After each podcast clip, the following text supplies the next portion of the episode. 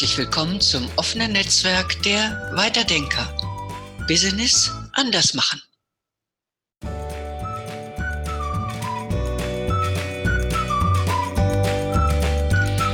Ja, herzlich willkommen, liebe Zuhörende beim Weiterdenker Talk.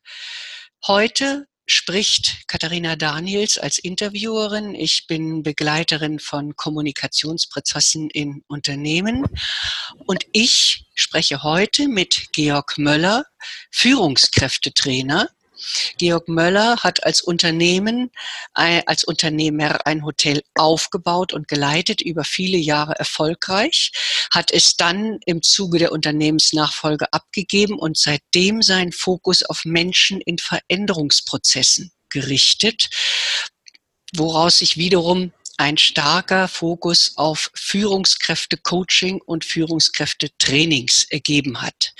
Georg, Darüber wollen wir heute sprechen in einem mehrteiligen Podcast. Heute ist es die erste Folge zum Thema Führungskraft werden ist nicht schwer, Führungskraft sein dagegen sehr. Eine kritische Betrachtung der deutschen Leitungskultur. Georg, was würdest du aus deinen Erfahrungen heraus als die übliche Historie einer Führungskraft bezeichnen? Katharina, ja, guten Morgen erstmal. Also, eine Führungskraft ähm, sollte auf alle Fälle erstmal eine gute bis exzellente Schul- und äh, auch Persönlichkeitsausbildung von Hause her mitbringen. Die Schulausbildung kriegt er oder kriegt sie im Regelfalle ähm, ja im Laufe der ähm, neun bis dreizehn Jahre ähm, was ich beobachte, ist, dass es an der persönlichen Ausbildung äh, von Elternhäusern aus dem Elternhaus nicht immer äh, eine Voraussetzung ist, von der man ausgehen kann. Also da gibt es, da komme ich später drauf zu sprechen, hier und da noch just hier Bedarf. Eine Führungskraft ähm, sollte eine gesunde Intelligenz mitbringen. Äh, deswegen muss er keinen IQ von 130 haben, sondern einfach auch so ein, ja, ein, einen gesunden Menschenverstand. Mhm. Mhm. Ähm, ohne Ehrgeiz, ohne einen gesunden Ehrgeiz, ohne eine erkennbare Zielstrebigkeit im Leben grundsätzlich erstmal, ähm, wird es keine wirklich herausragende Führungskraft geben.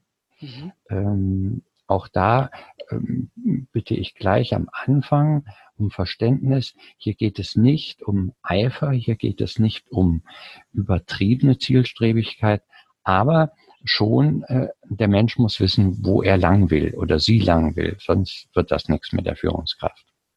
Er muss eine Art Lebensweg für sich sehen. Genau, genau. Ähm, das kann ich ähm, als geübter Personaler schon ähm, aufgrund eines äh, oder anhand eines makellosen und geradlinigen CVs, Lebenslaufes erkennen, ob ich es mit einer potenziellen Führungskraft zu tun habe. Äh, da zum Beispiel darf es keine größeren Sprünge drin geben, also längere Auszeiten, äh, die bei einer Frau selbstverständlich während der äh, Familienphase durchaus ähm, klar sind und verständlich sind. Aber wenn es beispielsweise äh, Menschen gibt, die immer wieder mal irgendwelche einjährigen oder zweijährigen Löcher haben, die nicht plausibel im CV erklärt sind, dann würde mich das schon stutzig machen. Mhm. Mhm. Eine Führungskraft äh, fällt nicht vom Himmel, also im Prinzip gibt es Anerkennung und Erfolge, auch möglicherweise in Schriftform, wenn es um den Lebenslauf geht, ähm, möglicherweise auch Auszeichnungen gleich von Beginn an im Berufsleben.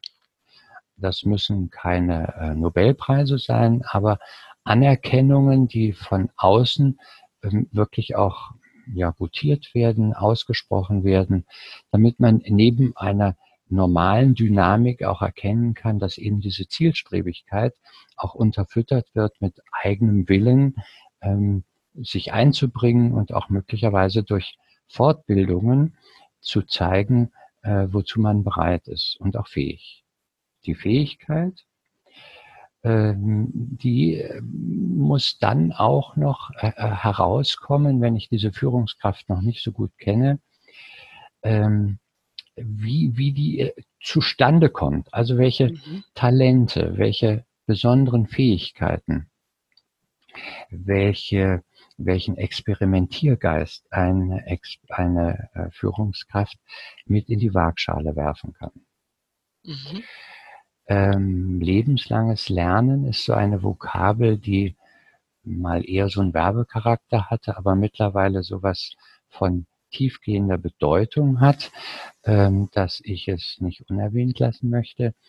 Der, äh, die Führungskraft oder jeder von uns, der im Arbeitsprozess steht, kann unmöglich auf dem Status quo stehen bleiben. Mhm. Die Welt, die Arbeitswelt verändert sich dermaßen schnell, dass ähm, als äh, an einer Nachhilfe im Sinne von Weiterbildung immer letztendlich geboten ist. Und äh, ich will von einer Führungskraft auch wissen, ist sie, diese Führungskraft, auch zeitlich, räumlich flexibel? Ist sie belastbar? Mhm. Weil später, wenn es an wirklich die Führung von äh, Mensch und Werk geht, dann äh, kann ich nicht um 16.30 äh, Uhr den Griffel fallen lassen, sondern muss auch bereit sein, ein Projekt, äh, was wohl getimt ist, was eben auch in, als Räderwerk, als Zahnwerk in ein großes Ganzes hineinreicht, auch entsprechend mit einer Zusatzambition einfach auch noch fertigbringen. Und äh, dann kommt natürlich auch noch ähm, ein Quäntchen Glück dazu. Äh, ich, ich muss als Führungskraft einfach auch zur rechten Zeit am rechten Fleck sein, um dann äh, eine vakante Position, die an mich herangetragen wird oder die ausgeschrieben wird, auch äh, zu besetzen. Ja, das finde ich äh, sehr interessant, die gesamten Punkte. Es, du hast ja hier schon weitaus mehr als die übliche Historie beleuchtet. Du hast im Grunde genommen schon eine sehr aussagekräftige Skizze dessen angefertigt, was eine wirklich überzeugende Führungskraft mitbringen sollte. Hm, bei mir ist eine Geschichte äh, sehr, äh, also ich sag mal, die mich sehr berührt hat, diese Geschichte mit, also was ich immer gerne übersetze, Fremdenlob klingt. Dass es auch wichtig ist, dass die Führungskraft, die künftige, die werdende, äh, wirklich auch durch die Anerkennung von außen, also nicht das äh, nur sich selber promoten, sondern wirklich auch deutlich machen, dass andere von den Fähigkeiten überzeugt sind. Das ist ein ganz wichtiger Punkt, den ich so für mich mit rausgenommen habe.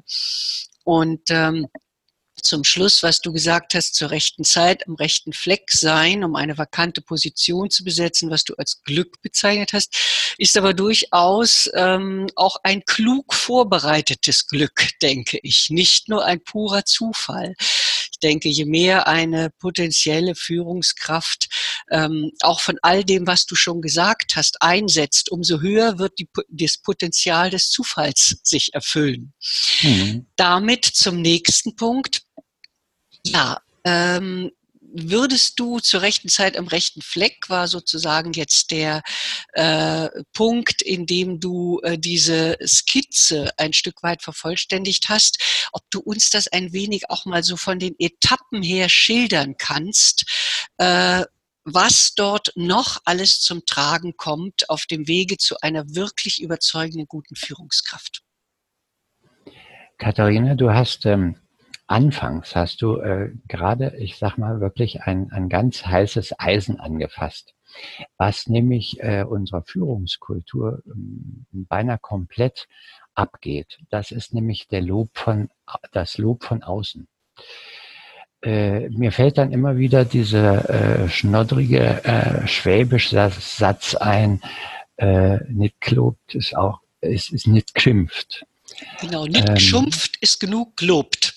Oder ist so heißt das, genau. Ja, ähm, meine Schwabe. Äh, Führungskräfte haben, haben alles Mögliche gelernt, sie haben viel drauf, aber loben haben sie nicht gelernt. Das haben sie auch zu Hause nicht gelernt von ihren Eltern. Und das ist also ein tiefgreifendes Problem, um das, was du sagst, dass ich auch als Führungskraft gerne mal gelobt werden will, das auch von meinen Untergebenen. Also das muss nicht immer von oben kommen, aber ich lebe äh, gewissermaßen wie ähm, ein Auto, was Sprit braucht oder Elektrizität heute, brauche ich einfach auch eine Anerkennung, ein Lob, ein Augenzwinkern, einen Daumen hoch oder was auch immer. Und ähm, da würde ich immer noch gerne äh, den, der bestehenden Führungskultur noch ein bisschen auf die Sprünge helfen, mhm. denn daran mangelt es kolossal. Du fragtest aber, was im Prinzip einen, äh, eine Führungskraft werden lässt. Ja.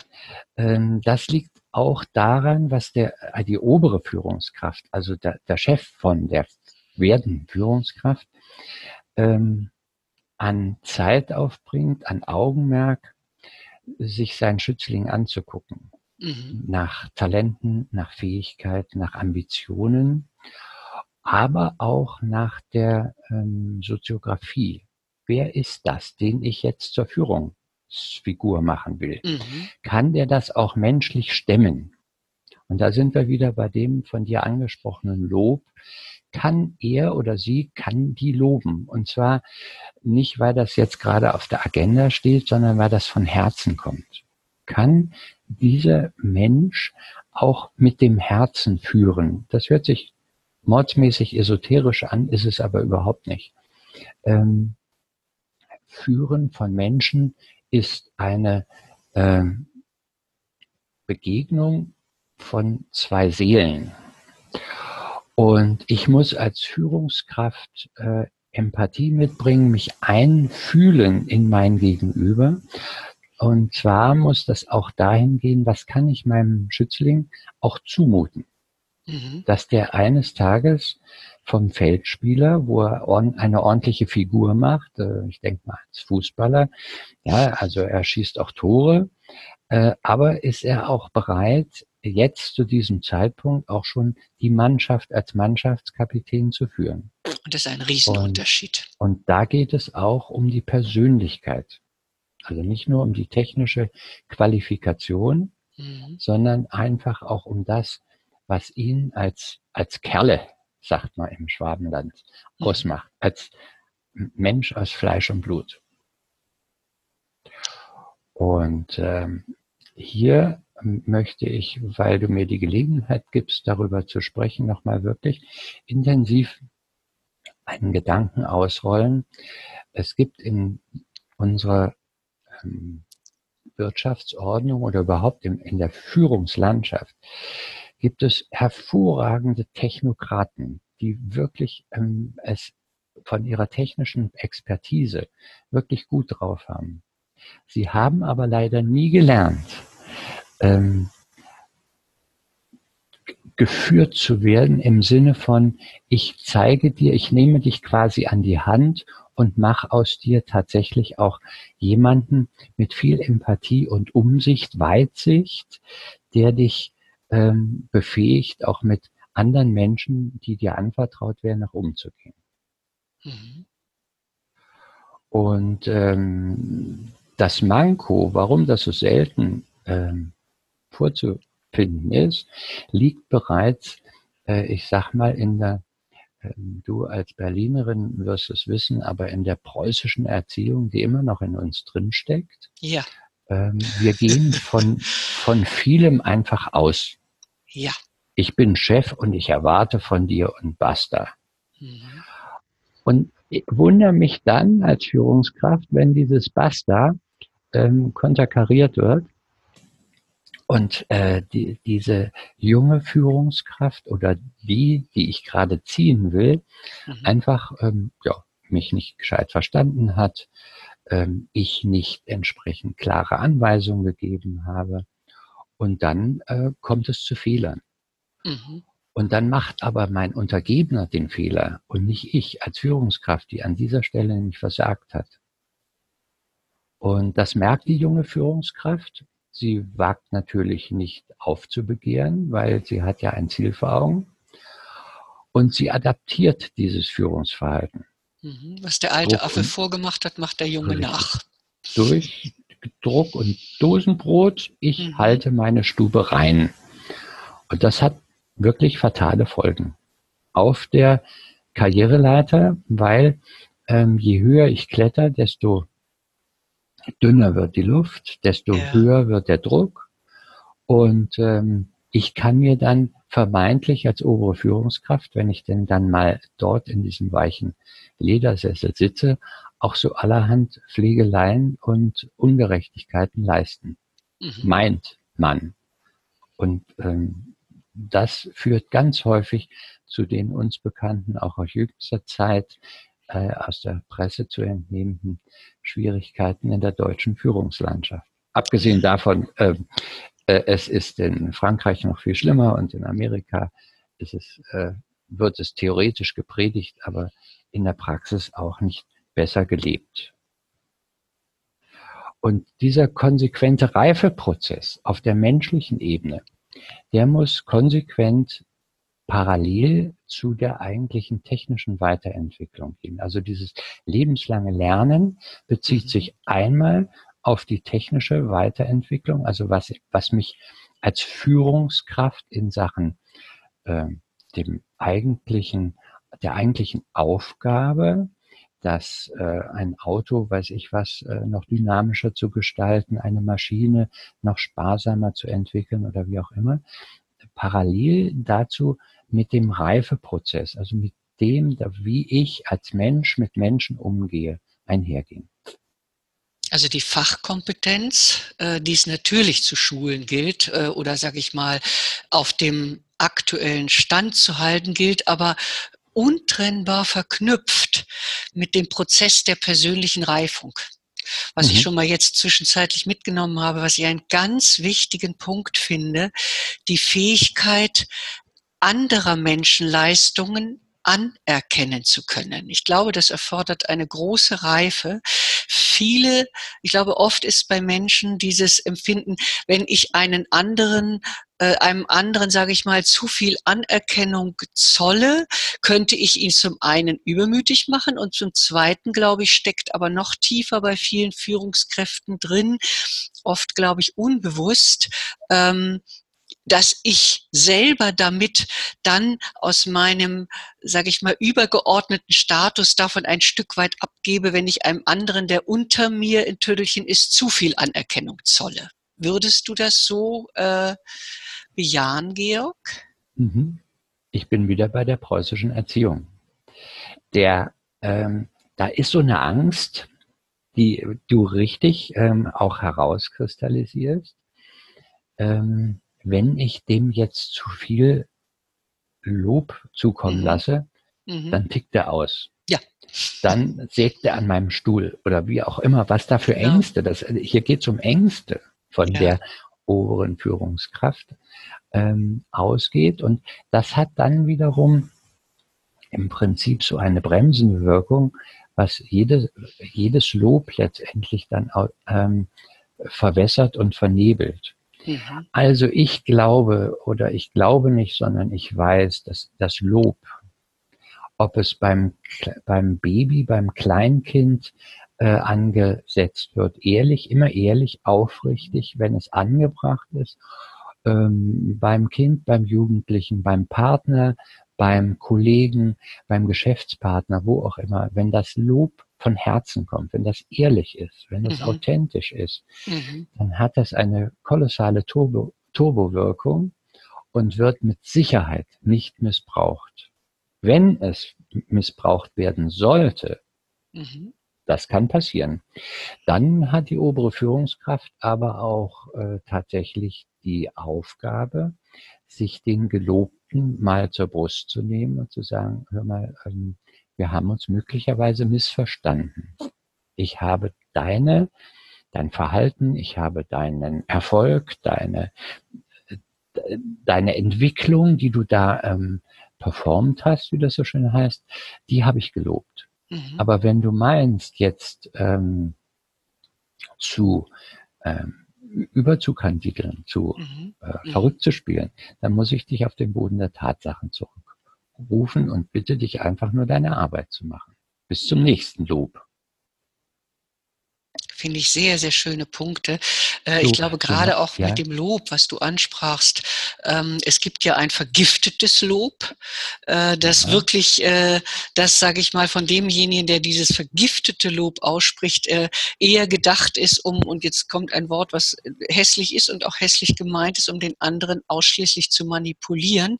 Und es mhm. gibt das, was du eben, finde ich, sehr eindrücklich dargestellt hast, das Ehrliche, das von Herzen kommende Lob. Und das war auch das, was ich dann unter der Begrifflichkeit Anerkennung, tiefe Anerkennung zollen könnte, gefasst.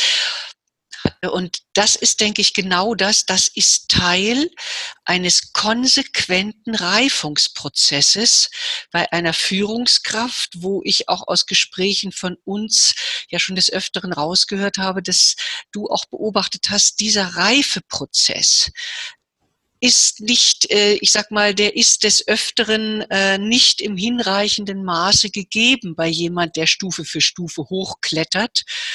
Mm, und vielleicht nochmal so, dass du nochmal darauf ein bisschen einsteigst, ähm, woran es liegen kann und was getan werden könnte, um diesen Reifeprozess zu befördern. Ja, gerne. Ähm, das Lob hat ja als Kehrseite äh, seiner Medaille den, den Tadel, der ja auch durchaus angebracht ist, wenn zu tadeln ist. Und deswegen ist diese Sandwich-Methodik äh, gar nicht so verkehrt. Und ich möchte sie an dieser Stelle auch nochmal sagen, wenn ich authentisch lobe, darf ich auch authentisch, fair, ehrlich tadeln. Mhm. Und zwar der Gestalt, dass ich möglicherweise sage, ich lobe erst, das ist Sandwich unten, ja, mhm. also untere, untere Brotseite.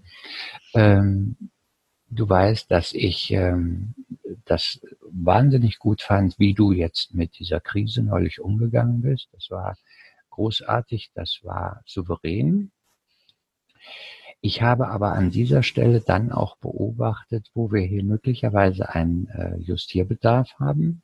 Mhm. Ähm, in der Situation, äh, als du neulich mit den beiden Lehrlingen aneinandergerumpelt bist, bist du sehr emotional geworden, du bist äh, sehr unfair aus meiner Sicht geworden. Du hast sie auf gut Deutsch zusammengefaltet und hast diesen beiden jungen Leuten überhaupt gar keine Möglichkeit gegeben, einfach auch mal ihren Standpunkt zu sagen. Mhm. Das finde ich an dieser Stelle, so sehr ich deine Führungsqualitäten schätze, ähm, einfach nicht in Ordnung. Und da bitte ich dich einfach drüber nachzudenken. Denn ich sehe in dir, das ist der Deckel gewissermaßen von dem Sandwich, ja. durchaus Potenzial für eine weitere Entwicklung bei uns im Unternehmen. Ich habe da auch schon eine Position im Auge, die nach meiner Einschätzung dir ähm, wie auf den Leib geschnitten ist. Und da sollten wir drüber reden, dann vielleicht nächste Woche, äh, um zu sehen, ob auch dir diese Gedanken von mir behagen. Also mit dieser kleinen Geschichte ja. wollte ich zum Ausdruck bringen, also das Lob, was authentisch kommt, ist durchaus auch eine gute, gesunde Basis, dass ich auch mal äh, meinem Gegenüber, auch meinem Partner, meinen Kindern, wem auch immer sagen kann, fair in möglichst in Ich-Form, nicht du solltest oder du hast nicht, sondern ich habe beobachtet, mh, kommt besser.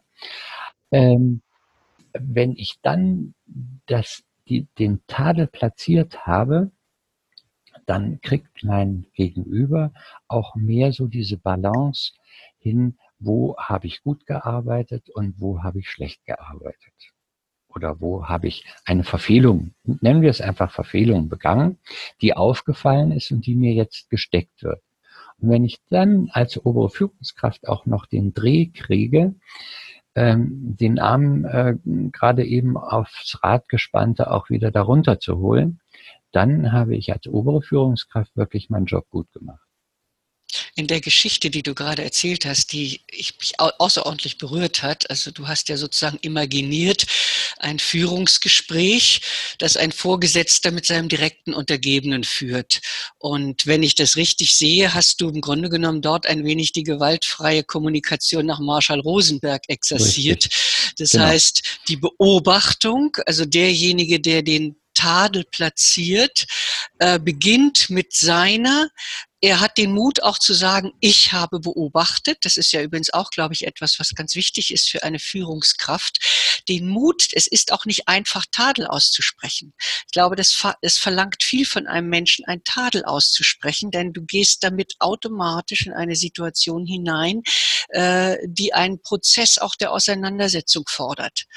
Ne? Und du hast es ja sehr schön geschrieben, die Beobachtung desjenigen, äh, die er dem anderen dann teilhaftig macht, sodass der andere weiß, was hat mein Vorgesetzter beobachtet. Und dann öffnet der Vorgesetzte dem Untergebenen die Möglichkeiten der Gestaltung. Das heißt, er holt ihn mit zu sich auf seine Ebene und geht mit ihm dann in eine, in einen wirklich ausgewogenen Dialog. Mhm. Genau. Und ähm, wir reden jetzt gerade von dem idealen äh, Führungsverhalten. Ja. Ich möchte aber äh, nicht unerwähnt lassen, mhm. dass äh, wir von dem Ideal bisweilen ziemlich weit entfernt sind. Also das liegt auch daran, wie so eine Dynamik ähm, im Zeitalter dieses Beförderns ähm, ihren Lauf nimmt. Also gehen wir mal davon aus, dass ähm, diese junge Führungskraft über die Teamleitung und die Abteilungsleitung wirklich in die Geschäftsführung hineinwächst. Mhm. Sie macht einen guten Job und sie wird ab dann quasi nur noch in Zahlen gemessen. Mhm. Mhm. Und ähm, hier geht ganz schleichend die Überforderung schon los, sie entwickelt sich und nimmt dann auch ihren Lauf weil diese Führungskraft merkt, ich werde jetzt nur noch gewissermaßen am geschäftlichen Erfolg ähm, gemessen. Oder ich messe mich auch selber nur an Umsatz und Ertrag, an Prozentzahlen, aber ich verliere die eigentliche Dynamik, die ich selber auch nehme, äh, aus der aus dem Fokus und sehe auch meine Untergebenen, also meine Mitmenschen, meine Mitarbeiter, nicht mehr so klar, wie ich das sollte. Denn die sind diejenigen, die, wenn ich jetzt wirklich eine Führungskraft bin und eine Führungsaufgabe wahrnehme, meinen technischen, technischen Job mehr und mehr übernehmen. Mhm. Und es wird an mir liegen, als Führungskraft hier sehr ambitioniert auch wieder mit Lob und Tadel, mit Motivation, ähm, meinen mir anvertrauten Menschen einfach so viel Turbo, so viel Dynamik zu verleihen, dass ich dann hinterher tatsächlich auch zufrieden auf meine Zahlen gucken kann, mhm. äh, anhand derer ich gemessen werde. Und das passiert mir noch zu wenig in unserer Landschaft also wenn ich dich so ein bisschen, äh, wenn ich dich richtig verstehe, gehst du ein bisschen schon in die Überlegung, ich sage mal ganz kess vielleicht sogar Forderung hinein, dass es durchaus ein komplexeres Messsystem für Führungsqualität geben müsste. Ja, unbedingt. Und zwar, äh, wenn du von Messen äh, sprichst, dann ähm, kommt bei mir so dieses Bild, äh, in Grad, in Euro, in Prozent. Ja. Und das meine ich eben nicht. Äh, ich meine, dass äh, es sehr wohl ähm, einfach auch der bis in die oberste Führungsebene äh, ähm, Menschen gut zu Gesicht steht, wenn sie einfach sich auch über die menschliche Komponente noch mehr Gedanken machen. Und ähm, natürlich sollen äh, die Zahlen ähm, besprochen werden, ähm, die besonders herausragenden Erfolge erwähnt werden. Die Misserfolge oder die ausbleibenden Erfolge müssen analysiert und abgestellt werden. Ja, aber es kommt auch darauf an, was leistet meine Führungskraft wirklich zum Thema Führen von Menschen. Und da haben wir ein großes Problem, Ja. was je höher wir klettern als Führungskräfte, desto ausgeprägter nehmen wir Fehler wahr. Und zwar nicht Mhm. nur unsere eigenen, weil das ist immer so blöd, wenn ich auf meinem weißen Hemd da so einen schwarzen Fleck entdecke. Aber wenn ich diesen schwarzen Fleck auf der Bluse oder auf dem Hemd des anderen entdecke, da kann ich mal so richtig mich ausleben, da kann ich mal richtig reingehen. Ja, Mhm. weil ich habe ja meine Persönlichkeiten, die mir unterstehen, auf Leistung getrimmt. Ja. Ja? Äh, Und äh, das ist viel unausgesprochene Forderung. Ja, anstatt hier, wenn ich feststelle, dass es ein Manko gibt, einfach Förderung anzubieten und Ja. sagen, Leute, macht Fehler. Nur durch Fehler kommen wir weiter. Der Also Fehler ich als habe- Chance. Ja, genau. Denn ich als, als Mensch, der den Fehler verbocke, wenn ich den mache, bin ich im Regelfalle der Erste, der den bemerkt. Und wenn ich aber jedes Mal einen zwischen die Ohren kriege, weil ich einen Fehler gemacht habe, Mhm. dann fange ich das Tricksen an. Und dann schiebe ich Fehler anderen Menschen zu. Oder ich sage, der blöde Chef hat äh, mir das nicht richtig gesagt. Oder wie auch immer. Also ich versuche, diesen Fehler von mir zu schieben, anstatt aus dem Fehler zu lernen, durchaus zu kommunizieren. Achtung Leute, ich habe hier einen Fehler gemacht.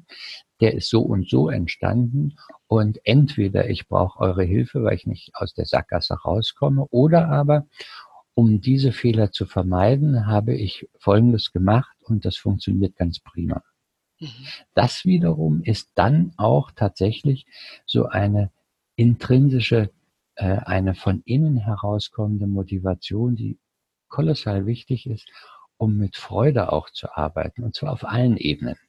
Mhm. Wenn ich jedes Mal mit hochgezogenen Schultern da sitzen soll und äh, nur gewissermaßen auf das nächste herabfallende Beil ähm, äh, warten muss, dann komme ich überhaupt nicht zur Entfaltung meiner eigentlichen Leistungsfähigkeit. Mhm. Und deswegen ist mein, äh, meine Forderung, mein Wunsch nach mehr Fehlerfreundlichkeit.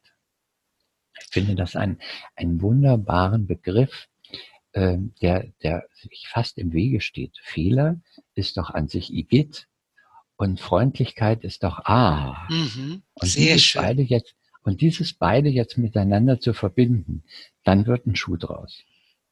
Du sprichst da ja schon äh, Komponenten wirklich im tiefen Sinne einer Kultur, einer Führungs- und damit auch einer Unternehmenskultur an, die natürlich auch ganz besonders große Auswirkungen hat. Äh, Ich sag mal, sehr viele Unternehmen suchen heute händeringend nach guten Leuten. Und ich Mhm. denke, eine solche wie, also ich finde es wunderbar, diesen Begriff, eine solch fehlerfreundliche Kultur, die den Fehler wirklich als Chance sieht, es dadurch, dass du ihn erkennst, ähm, besser zu machen, sowohl für dich als auch für das Unternehmen. Ich denke, das ist eine Kultur, äh, die auch Menschen von außen in dieses Unternehmen ziehen wird. Natürlich, natürlich. Also das ist äh, hinreichend äh, mittlerweile bewiesen, dass äh, sich auch rumspricht, äh, wo macht Arbeiten Freude und wo gehst du am besten in Deckung und bewirbst dich da erst gar nicht. Mhm, mhm. Und äh, gerade wenn der Druck von oben kommt, Ja, wenn er legitimiert ist, dass der Chef immer recht hat und dass der Chef tobt. Also äh, ich erinnere mich zum Beispiel an meine ehemalige Direktorin, die ähm, bei einem anderen Unternehmen jetzt arbeitet. Und da gab, gab es nach einem halben Jahr äh, ihres dortigen Arbeitens ein, äh, eine Ungerechtigkeit vom Chef und äh, die äh, mir sehr vertraute und sehr liebgewonnene Kollegin äh, sagte dann zu dem Chef, ähm, ich fühle mich hier ungerecht behandelt und äh, so wie Sie da rumschimpfen, äh, muss ich das von mir weisen. Sagt diese Führungskraft mhm. zu dieser wirklich erwachsenen Mit-50erin, wieso schimpfen? Sie haben mich noch nie schimpfen erlebt. Ich kann noch ganz anders. Oh. Ja, dann, dann ist natürlich Führung tatsächlich in der untersten Ebene angekommen. Aber, Katharina, das ist das ganz große Problem, weit verbreitet. Weit verbreitet, dass ich mir über mögliche Verluste von Mitarbeitern, von Demotivation von Mitarbeitern überhaupt zu wenig Gedanken mache. Wenn sie gehen, na ja, das ist halt so. Es war immer so, dass die Leute gehen. Bis zu diesem Problem, dass ich mir das heute nicht mehr leisten kann, Leute einfach gehen zu lassen. Mhm. Ja, weil ich kriege äh, Fachkräfte sowieso schon nicht, aber auch Führungskräfte kriege ich zusehends weniger, äh, weil die Demografie alleine äh, mehr Menschen in Rente schickt, als das von unten nachkommt. Ja. Und das zieht sich im Jahr 2020 und folgende mehr und mehr durch die Arbeitswelt, dass wenn ich nicht äh, wirklich freundlich mit den Leuten, fair mit den Leuten umgehe, ähm, ich plötzlich meine Arbeit ganz alleine machen muss. Mhm. Und Weil dann ist die Führungskraft dann, allein zu Hause. Richtig, genau. Und dann kann sie sich benehmen, wie sie will. Ja. In diesem Sinne, Georg, äh, du hast uns heute sehr wertvolle Einblicke vermittelt für diesen Teil 1 äh, unserer Reihe Führungskultur und Führungskraft werden und Führungskraft überzeugend sein. Ganz herzlichen Dank für deine so wertvollen Einblicke. Georg, magst du uns jetzt noch kurz einmal einen Einblick noch mal kurz sagen für unsere Zuhörenden, wie man dich am besten erreicht? Ja, per Drohne, per Telefon, per E-Mail. Also, also ich, ich, lebe, ich lebe hier in Gröbenzell bei München, ja. äh, im schönen München, äh, kurz vor den Alpen an einem wirklich schönen Fleck und habe eine Telefonnummer, die man auch auf meiner Website äh, einsehen kann, www.gwm-coaching.de. Mhm. Ähm, ansonsten zum Mitschreiben 08142 305 6602. E-Mail gibt's auch noch, gmöller at gwm-coaching.de. Und äh, ich reagiere auch auf Rauchzeichen. Liebe Zuhörende, diese Informationen finden Sie außerdem auch äh, in äh, unseren äh, Show Notes zum Podcast. Nochmal dir, Georg, ganz herzlichen Dank und Ihnen, liebe Zuhörende, ganz herzlichen Dank für das Zuhören und wir freuen uns, wenn Sie uns als Zuhörende treu bleiben. In diesem Sinne, tschüss. Ja, danke dir, Katharina.